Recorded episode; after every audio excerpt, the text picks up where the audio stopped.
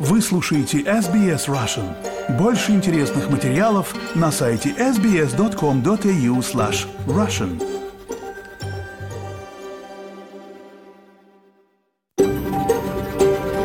SBS, a world of difference.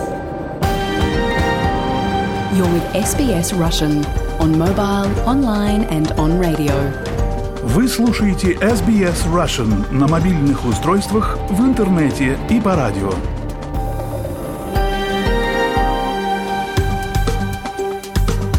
Добрый день, понедельник, 18 декабря, полдень. Вы слушаете программу СБС на русском языке. В ближайший час для вас в прямом эфире работаю я, Лера Швец. Я бы хотела выразить признание народам Камерайгл, на земле которых я работаю для вас сегодня. Я отдаю дань уважения коренным народам и жителям островов Торосового пролива, на землях которых вы слушаете этот эфир. Сегодня в программе более полумиллиона австралийцев не могут найти работу даже на начальном уровне. Последние данные организации Anglicare показывают реальные масштабы долгосрочной безработицы в Австралии. Почти 560 тысяч человек ищут работу в течение четырех лет, и чем дольше они ищут работу, тем сложнее им это становится. Послушай материал новостной службы SBS News об этом позже в программе.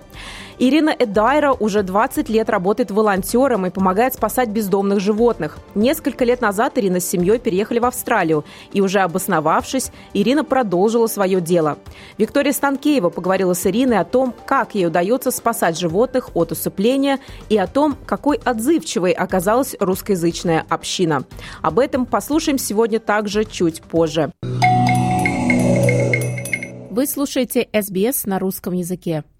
Последние данные организации Anglicare показывают реальные масштабы долгосрочной безработицы в Австралии. Годовой отчет показал, что почти 560 тысяч человек ищут работу в течение четырех лет, и чем дольше они ищут, тем сложнее им становится найти работу.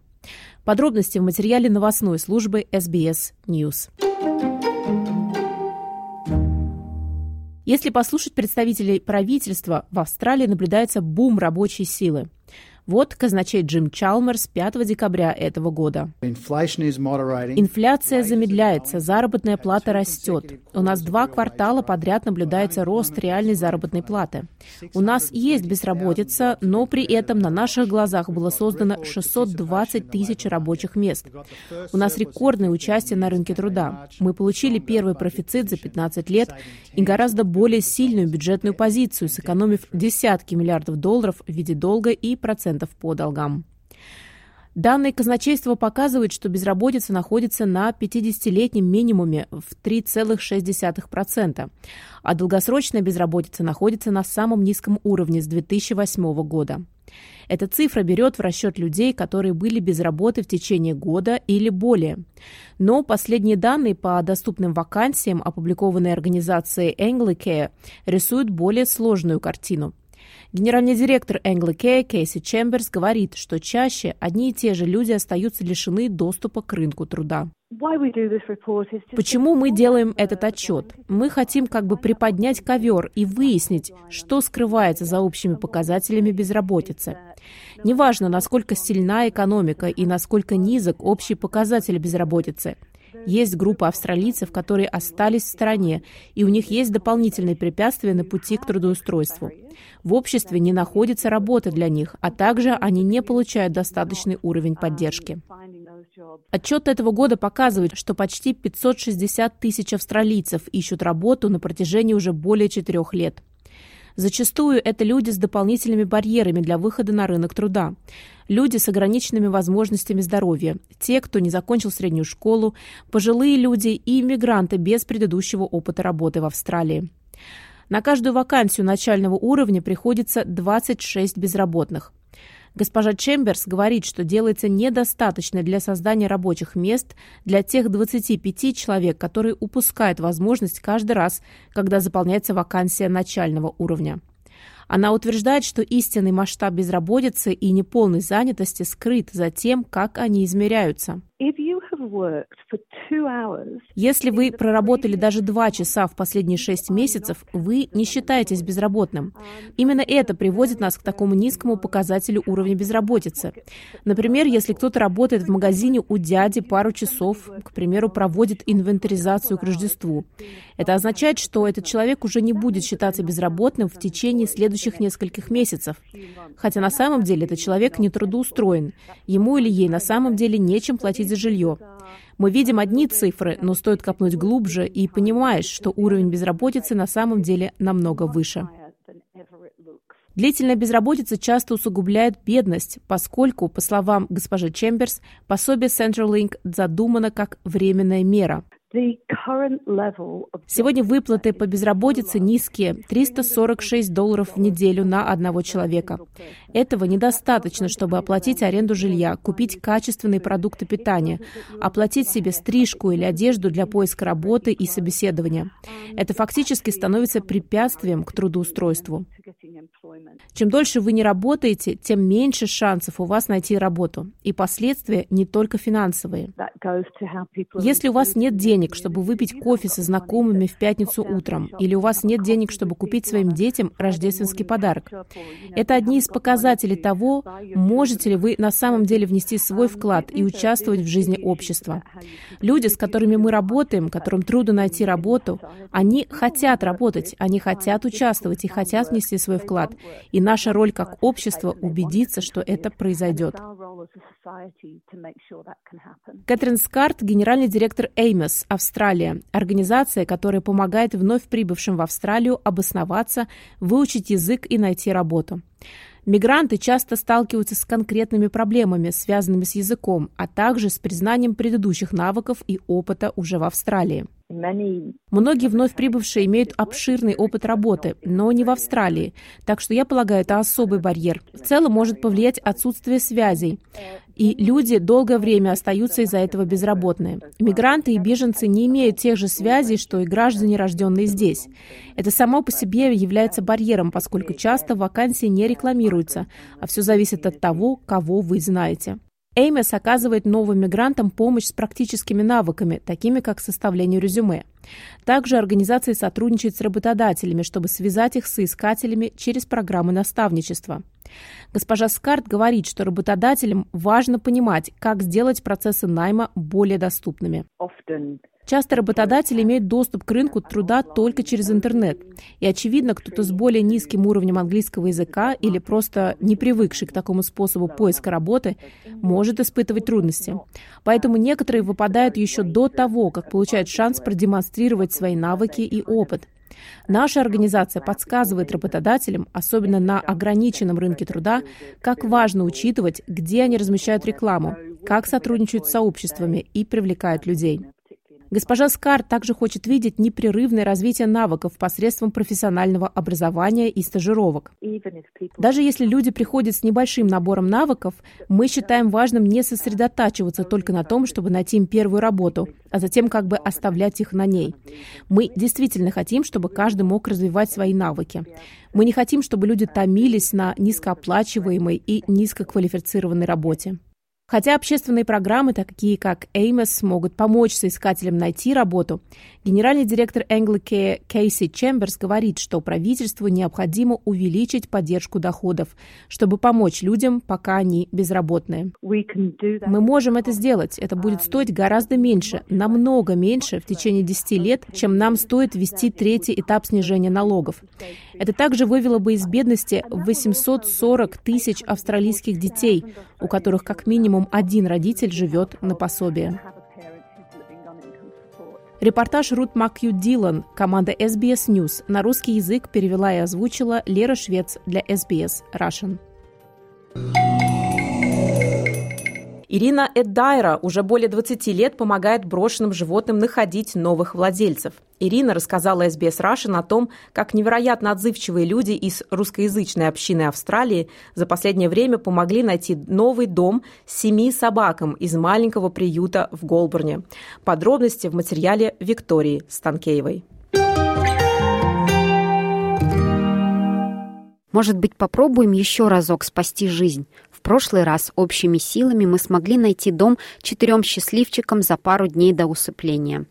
Это строки из поста Ирины Эдайра. Сегодня мы пригласили ее в студию, чтобы она нам рассказала про добрые истории спасения собак из местного приюта. Здравствуйте, Ирина. Добрый день. Расскажите, пожалуйста, с чего началось? Я знаю, что вы не так давно живете в Австралии, но вы уже вовлечены в эту работу очень сильно, и я не помню никого в Австралии, кто бы так сильно, ну, из русскоязычной комьюнити переживал за животных, которые остаются в приюте. Вы знаете, мне кажется, у нас очень многие переживают, потому что вот из моего опыта, да, когда я делюсь постами о том, что, ребят, у нас действительно уже полные клетки, давайте-ка будем разбирать и распихивать э, животных по дому, русскоязычная коммуна настолько активно реагирует, я, честно говоря, пару раз даже прослезилась, когда девчонки пишут такие, так, Ирина, собаку взять не можем, но чем помочь? Давай посты поделим, давай это сделаем, давай сюда позвоним. Поэтому отклик на самом деле шикарный. А, и спасибо ребятам огромнейшее. Мы уже а, практически более семи собак смогли устроить вот за последние полгода это из срочников, из тех, кто уже стоял практически вот с датой на усыпление, да, то есть э, те, кто уже были достаточно давно в клетках. Вот, поэтому спасибо ребятам, невероятно отзывчивое в целом у нас общество, поэтому здесь, конечно, большая им благодарность. Вот. А про то, как я начала волонтерить, у нас даже отдельный был э, подкаст по этому поводу, да, но в волонтерстве я достаточно давно волонтерила всегда в любой стране, где я бы не жила, работала или училась. Как-то, вы знаете, всегда было такое вот неравнодушие к тем, кого бросили. У меня нет миссии спасать всех ни в коем случае, но у меня, знаете, я, наверное, не могу пройти мимо, когда есть возможность помочь. А на самом деле помогать-то, в принципе, достаточно легко, особенно когда ты помогаешь с кем-то. Потому что ты начинаешь помогать, ты начинаешь делать фотографии собак. Кто-то тебе говорит о том, что, слушай, есть отличное вот здесь вот общество, где собак неплохо пиарят, давай туда забросим фотографии. Еще кто-то подключается. И ты вот через эту цепочку знакомишься с таким количеством неравнодушных людей, что уже из этого выйти, ну, вот правда тяжело, потому что, знаете, в нашем обществе, где все движет коммерцией, деньгами, вот эти вот настоящие душевные эмоции, когда человеку не все равно, и не все равно не просто на кого-то, да, а на наброшенное животное, не все равно на судьбу, что с этим животным случится, вот, вот это прям движет, правда. Расскажите, пожалуйста, истории тех собак, которых усыновили, которые нашли наконец-то дом. Во-первых, сегодня мы начинаем с супер, супер, супер новостей. У нас четверо вчера уехало домой. Вау. Это с плюсом уже к тем двум, которые у нас уже уехали. Я жду официального сейчас подтверждения от приюта, но девочки пишут уже, что у нас вот э, по одной собачке звонили, ее усыновили приюте там миллион всяких дел, поэтому подтверждение об усыновлении обычно приходят уже в конце дня. Но у нас, скорее всего, сегодня уехали два моих бедолаги, за которых я прям очень-очень переживала. Это наш слепыш, к нам поступил щенок. У него, конечно, господи, история, это, вы знаете, о жестокости да, в человеческом мире. Четыре месяца Джед, абсолютно замечательный, великолепный человек-ориентированный щенок, был высажен на проезжей части, вот наш хайвей, да, который идет от Сиднея в Канберру, Хьюм хайвей. Вот его, где скорость 110 э, км в час, высадили просто вот так вот. Взяли, открыли дверь, высадили и поехали дальше. Его заметил человек, машина, которая ехала на расстоянии, и он метался по проезжей части, слепой четырехмесячный щенок. То есть машина остановилась, там переблокировали весь трафик, его поймали, посадили в свою машину и привезли к нам в приют. То есть, вот, понимаете, мы говорим о, об уровне, да, об низком уровне вообще, в принципе, вот человеческого не знаю, какого-то личного достоинства, уважения и отношения вообще вот к своим близким. Где-то же этот щенок родился, рос, и почему-то он оказался в этой машине и оказался высаженным. Поэтому сегодня малыш уехал домой. Я, Я так за, за него счастлива, потому что мы, мы его тоже хотели взять. Он, конечно, в него можно сразу же влюбиться, и мы влюбились и подали заявку, но, к сожалению, наши арендодатели отказали нам, и Да, было очень грустно. Да, я знаю, Богу, мы долго... свою семью. Мы так долго за него бились, это, знаете, такие прям вообще слезы радости, потому что, я говорю, я фотографирую этих собак, я приезжаю в приют раз в неделю, я стараюсь максимально отфотографировать тех, кто поступил в новички, потому что у ребят времени на это не хватает, как-то нет ресурсов, вот, поэтому он один из тех, кого я снимала, когда он еще только поступил, и, боже, какой он, какой он ласковый, как он тянулся за человеком, а это, знаете, такой вот тяжелое ощущение, когда заходишь, и вот они, эти клетки, и собаки, которые только что поступили, они реально не понимают, что происходит. Они потеряны, они в жутком стрессе, они тянут эти лапы. Кто-то гавкает, кто-то пытается показать свои зубы, но в то же время тянет тебе эту лапу. А Джет был один из тех, кто вот просто подходишь к его клетке, он слышит твой голос, он чувствует твой запах, и он тянет к тебе вот эти вот лапки, вот просто, чтобы его за эту лапку подержали. Это, конечно, очень тяжело. Поэтому, когда они едут домой, это такое счастье. Так что вот как в это можно войти и не выйти. Да, я помню. Вот оно волонтерство. Да, историю, когда опубликовали фотографию грустного песика, который еще был тогда в приюте, и какой он, как он расцвел в, в доме с детьми. И я помню, что комментарии были такие, что он даже начал улыбаться. Да, да, да, они настолько, я говорю, знаете, за года моего волонтерства, это уже, наверное, там 20 плюс лет, это вот неописуемое ощущение, когда собака приезжает домой, и буквально через несколько дней, когда они понимают, что я дома, я в семье, у меня полная миска, меня любят, тискают, у меня есть свой угол, это абсолютно другая собака. Поэтому я никогда в жизни не возьму собаку от заводчика. Для меня я ни в коем случае никогда не буду осуждать да, людей, которые этим бизнесом занимаются. Но большинство собак, которые попадают к нам в приют, вы не поверите, они от заводчиков. Это собаки, которые были э, проданы, были проданы в семье, семья или не справилась, или мало ли как-то изменились жизненные обстоятельства. А устройство собак — это очень тяжелая работа, правда. Это, это ежедневно по 2-3 часа нужно находить это время, нужно писать посты, нужно репостить, нужно отвечать на комментарии, нужно искать группы, где ребята реагируют. Это очень трудозатратная, энергозатратная, эмоционально затратная работа, поэтому очень многие просто привозят собак в приют. Приюты переполнены, к сожалению, абсолютно везде они переполнены. Особенно декабрь-январь. Декабрь-январь, к сожалению, это те два месяца в году, когда все просто в приютах, работая, плачут потому что привозят, привязывают, выбрасывают. Это вот как раз те два месяца в году, где вот цифра по статистике увеличения животных, она просто зашкаливает. Ну вот вы видели у нас, да, вот в нашем местном деревенском приюте практически за две недели заполнились все клетки. Ну вот, вот ежедневно. Почему именно декабрь январь? Казалось бы, наоборот, должны брать собак, дарить детям.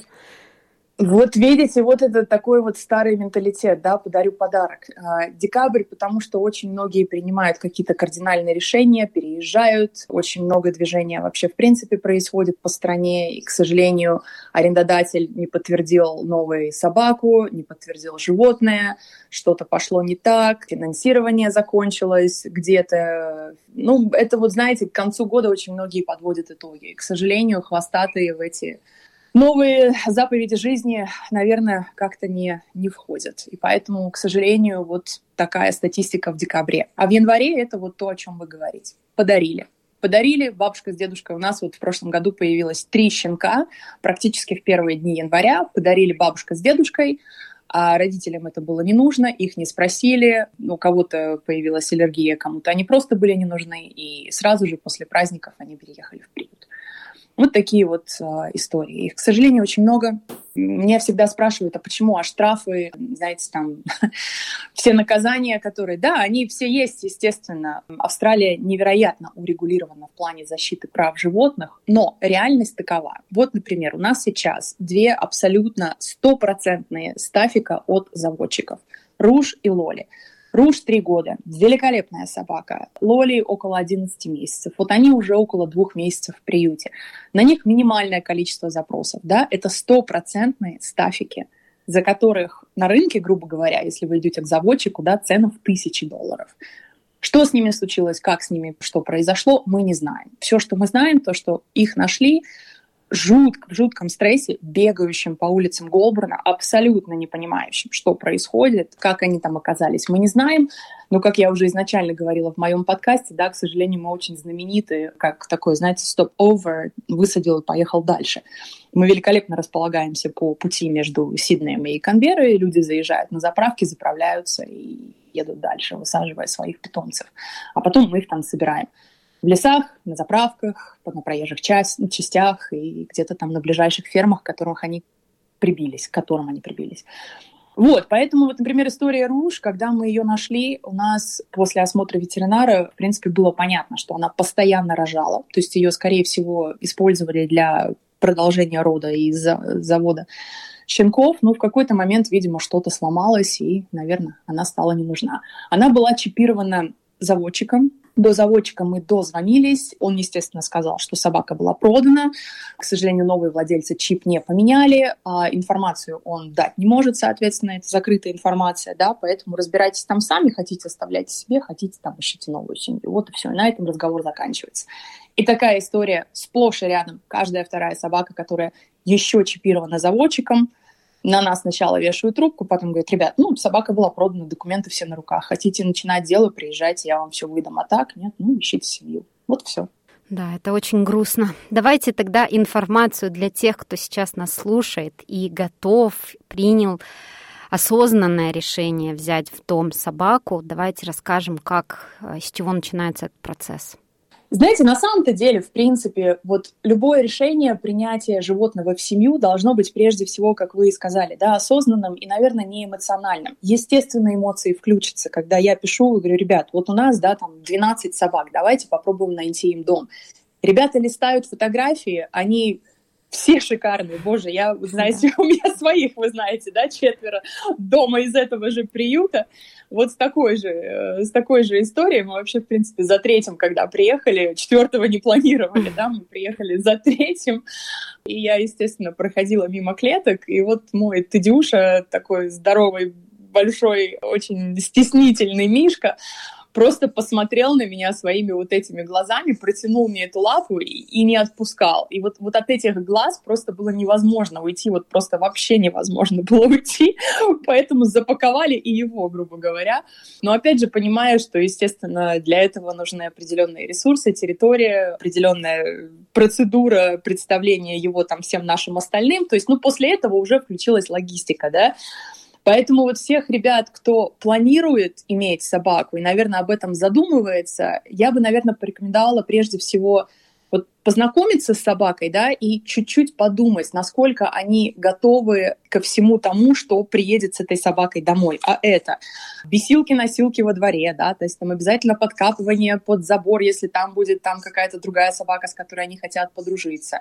Это прогулки, это планирование дня, это, в принципе, вот у вас появляется еще один ребенок в доме. Если у вас уже есть маленькие дети, то есть вам нужно, в принципе, понимать, что у вас будет вот еще третий ребенок. И с этим третьим ребенком также нужно будет заниматься. Этого третьего ребенка также нужно будет обучать. С ним нужно будет планировать его же день, потому что для успешного как бы сожительства с, с пушистым, да, нужно очень четкие правила, которые понятны и ему, и вам. Но это настолько все легко, если вы к этому готовы и если у вас есть помощь. Вот всем ребятам, кто усыновляет и удочеряет из нашего приюта, я всегда говорю о том, что у меня достаточно обширный список ребят-кинологов, которые работают непосредственно с брошенными собаками, э, с дикими собаками, с собаками с эмоциональной травмой. Да, ребята, кто-то в России, кто-то в Беларуси, но за буквально там абсолютно минимальные деньги, потому что это тоже волонтерство, да, и в основном деньги, которые ребята получают за свои кинологические услуги, мы также тратим здесь, в Москве, на передержку, да, тех же собак, которые мы здесь и спасаем. Вот, поэтому всегда можно получить абсолютно обширную профессиональную консультацию. Не кто-то, да, кто там за, за, за 100 долларов в час научит вашу собачку сидеть, да, а действительно человек, который работает с брошенными собаками и собаками с травмой. То есть есть вот эта опция всегда. Опять же, я очень много работаю с собаками, я всегда поддерживаю советом, а, как правильно их адаптировать дома и так далее. Это уже, понимаете, процесс, который пугает ребят, наверное, по факту усыновления, да, а если здесь не справимся, если еще что-то не получится. Поэтому вот эти страхи нужно прорабатывать заранее. Если вы уже приняли это решение, проработали варианты, где у вас собака будет жить, спать, выгуливаться, как вы будете планировать свой день, вам тут все понятно, вы подготовили базу ресурсную, если что-то пойдет не так, кому я буду звонить, если выплывут какие-то поведенческие проблемы, как я буду их решать. Если у меня профессиональный кинолог в Австралии, в России, в Беларуси, на Украине, где угодно, кому я могу дозвониться, вот это все нужно иметь как бы до приезда домой.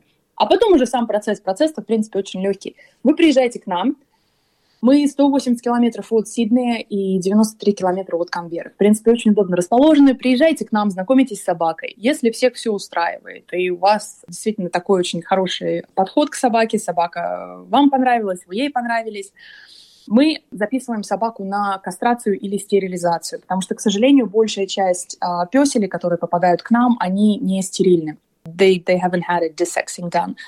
Вот, поэтому мы записываем их сразу же с утра, то есть вы, например, познакомились в понедельник во второй половине дня с собакой, во вторник утром она сразу же поедет в ветеринарку. И из ветеринарки вы забираете уже ее полностью с паспортом, ей сделают все прививки, пройдет процедура десексинг, ее обработают от блок клещей, а, вам выдадут паспорт, она будет чипирована, и уже ваши данные как владельца обязательно приют серьезно на этом настаивает, чтобы не получилась опять ситуация, что мы будем искать собаку без чипа. То есть вам выдается абсолютно полностью готовая собака. Вот за 24 часа, да, за от 250 до 350 долларов. Это adoption fee в приюте, вот как раз который включает да, стерилизацию, кастрацию и все остальное.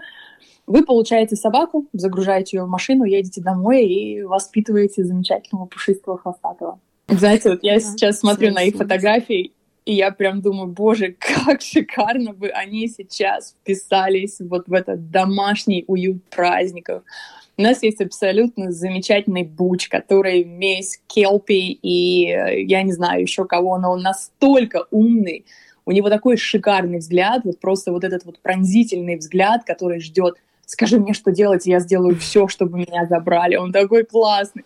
У нас есть великолепный Регнер, который приехал а, со своим братиком Люкой, которые буквально несколько месяцев пожили у какой-то горе семьи, которая не очень хорошо к ним относилась, и вот они вдвоем приехали к нам, вот его братика вчера забрали. Он у нас остался один, он у нас такой один из э, немногих песелей, который живет практически в офисе у ребят, потому что он бывший домашний, он а, лежит там на своей койке и наблюдает за всем, что происходит, то есть ему просто вот эту койку надо бы перевести к кому-то домой, потому что он абсолютно домашний. У нас есть великолепный Гавин, который просто стопроцентный cattle blue Dog. Он рабочая собака, которому просто нужна работа.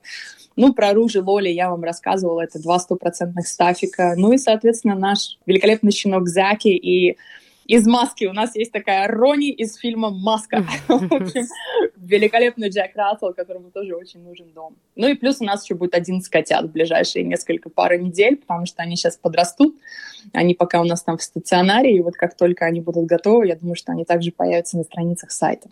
В общем, ребят, приезжайте к нам за своим счастьем, потому что пушистого счастья у нас очень много, и они все абсолютно замечательные. Я не слышала еще ни от одной семьи, которая забрала собаку из нашего приюта, что это было неправильным решением.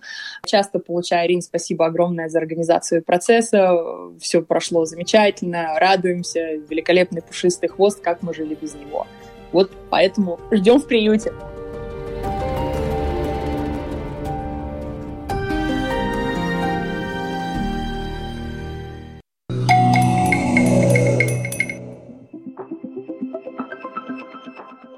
Вы слушаете СБС на русском языке. С вами Лера Швец. 12 декабря 2023 года на YouTube и на одноименном сайте вышел фильм-концерт «Мы есть». В фильме режиссеры Рома Либерова приняли участие музыканты и исполнители, уехавшие из России после начала полномасштабного вторжения в Украину. В фильме снялись группы Би-2, «Ногу свело», лидер «Машины времени» Андрей Макаревич, Нойзи МС, участники касты Влади Ишим и многие другие. Съемки проходили по всему миру, от Нью-Йорка до Берлина и Тель-Авива, через Лондон и Париж. SBS Russian поговорили с Ромой Либеровым о работе над его фильмом и о том, почему было важно сказать, что мы есть. Рома, спасибо вам большое за фильм. Я его посмотрела почти сразу, как только он появился на платформах различных. 23 год начался с вашего альбома «После России», а заканчивается фильмом «Мы есть». Как этот год прошел для вас вот между альбомом и фильмом? Лера, спасибо за вопрос. Но он прошел параллельно все новым и новым трагедиям и развивающейся трагедии начавшиеся в полную силу 24 февраля, и параллельно новые неслыханные трагедии, начало которой пришлось на 7 октября в Израиле. У меня он прошел от начала до конца в кочевничестве, в бездомье, но все-таки хватило психики на постоянный рабочий процесс, хватило нервной системы на то, чтобы продолжать все-таки о чем-то думать, на чем-то концентрироваться и что-то постоянно делать. Единственная корректировка всего случилась в пользу того, что я не могу в полной мере концентрироваться на себе и думать о себе. Мне кажется сейчас важным думать вовне и объединять вообще тех, кто оказался так или иначе в сложных условиях, причем неважно, это дома или за пределами дома. Вот таким образом хватило, опять же, нервной системы на то, чтобы и выпустить после России, и периодически, то есть довольно часто выступать с лекциями, кинопоказами, публичными встречами, и параллельно еще последние пять месяцев ежедневно работать над выпуском фильма-концерта «Мы есть», работа над которым не остановилась с, с премьерой. Нам еще предстоит месяц э, э, ежедневной работы по уходу, заботе и донесению фильма-концерта. А в какой момент вы решили снимать этот фильм? Когда пришла идея? Я не слишком ценю идею. Работать мы начали в июле это такие императивы, которые завязли в зубах. Тут можно свести все до банальной простоты. Идут войны и катастрофы такие, что кажется, что ничего кроме катастроф не существует. Вообще, во времена катастроф все затемнено. И кажется, что никакого источника света нет нигде.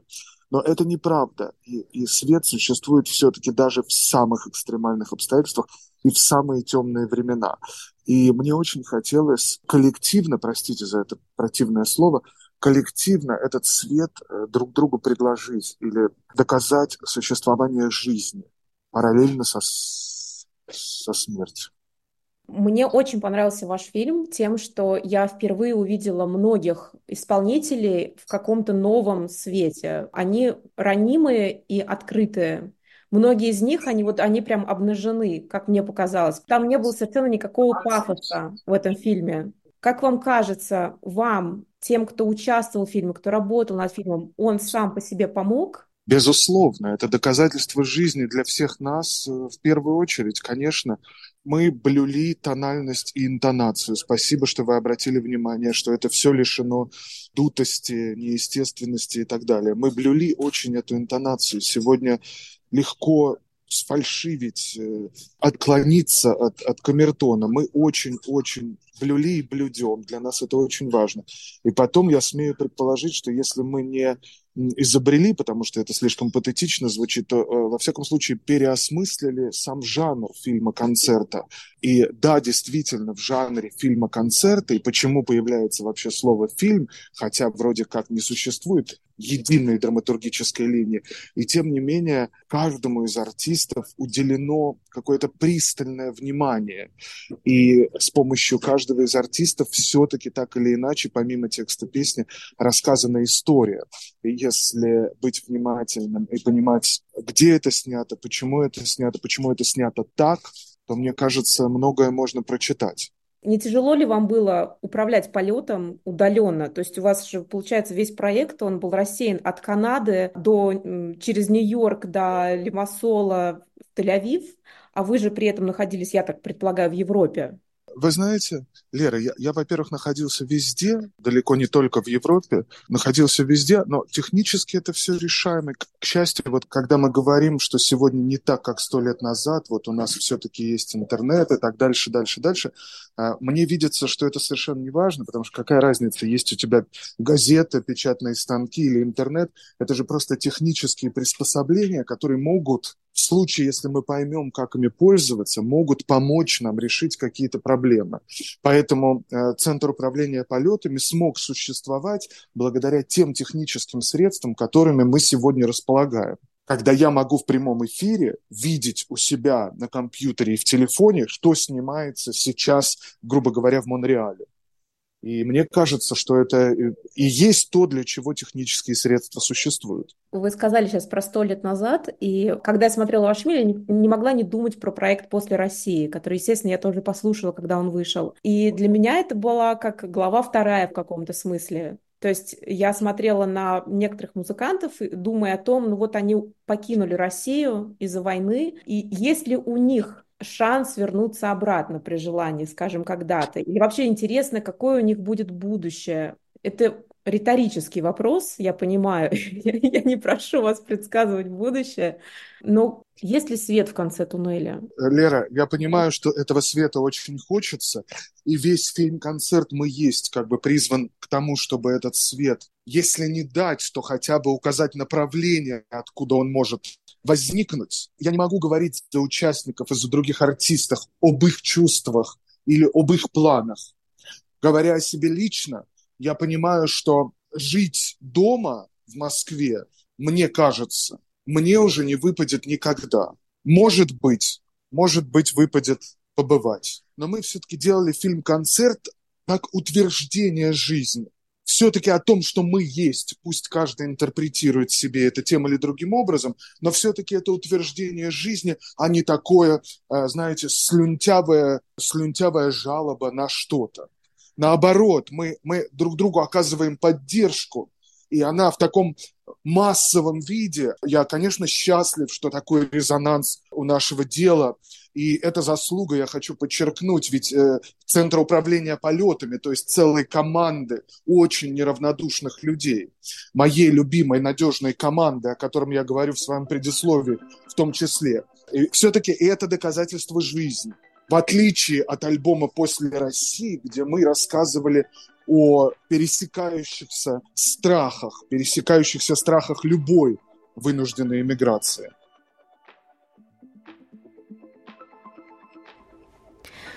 Напомню, это был Рома Либеров, режиссер фильма «Мы есть», который доступен на всех платформах, включая YouTube, бесплатно, и был выпущен 12 декабря. В этом фильме участвуют музыканты, уехавшие из России после полномасштабного вторжения России в Украину. А у нас все на сегодня. Спасибо вам большое, что присоединились к прямому эфиру СБС на русском языке. Для вас из Сиднейской студии сегодня работала я, Лера Швец. Мы вернемся к вам, как обычно, в четверг в полдень. Хорошей всем недели. И не забывайте пить достаточно воды, скрываться по максимуму в тени и пользоваться солнцезащитным кремом. Лето у нас в разгаре. Хотите услышать больше таких историй? Это можно сделать через Apple Podcasts – Google Podcasts, Spotify или в любом приложении для подкастов –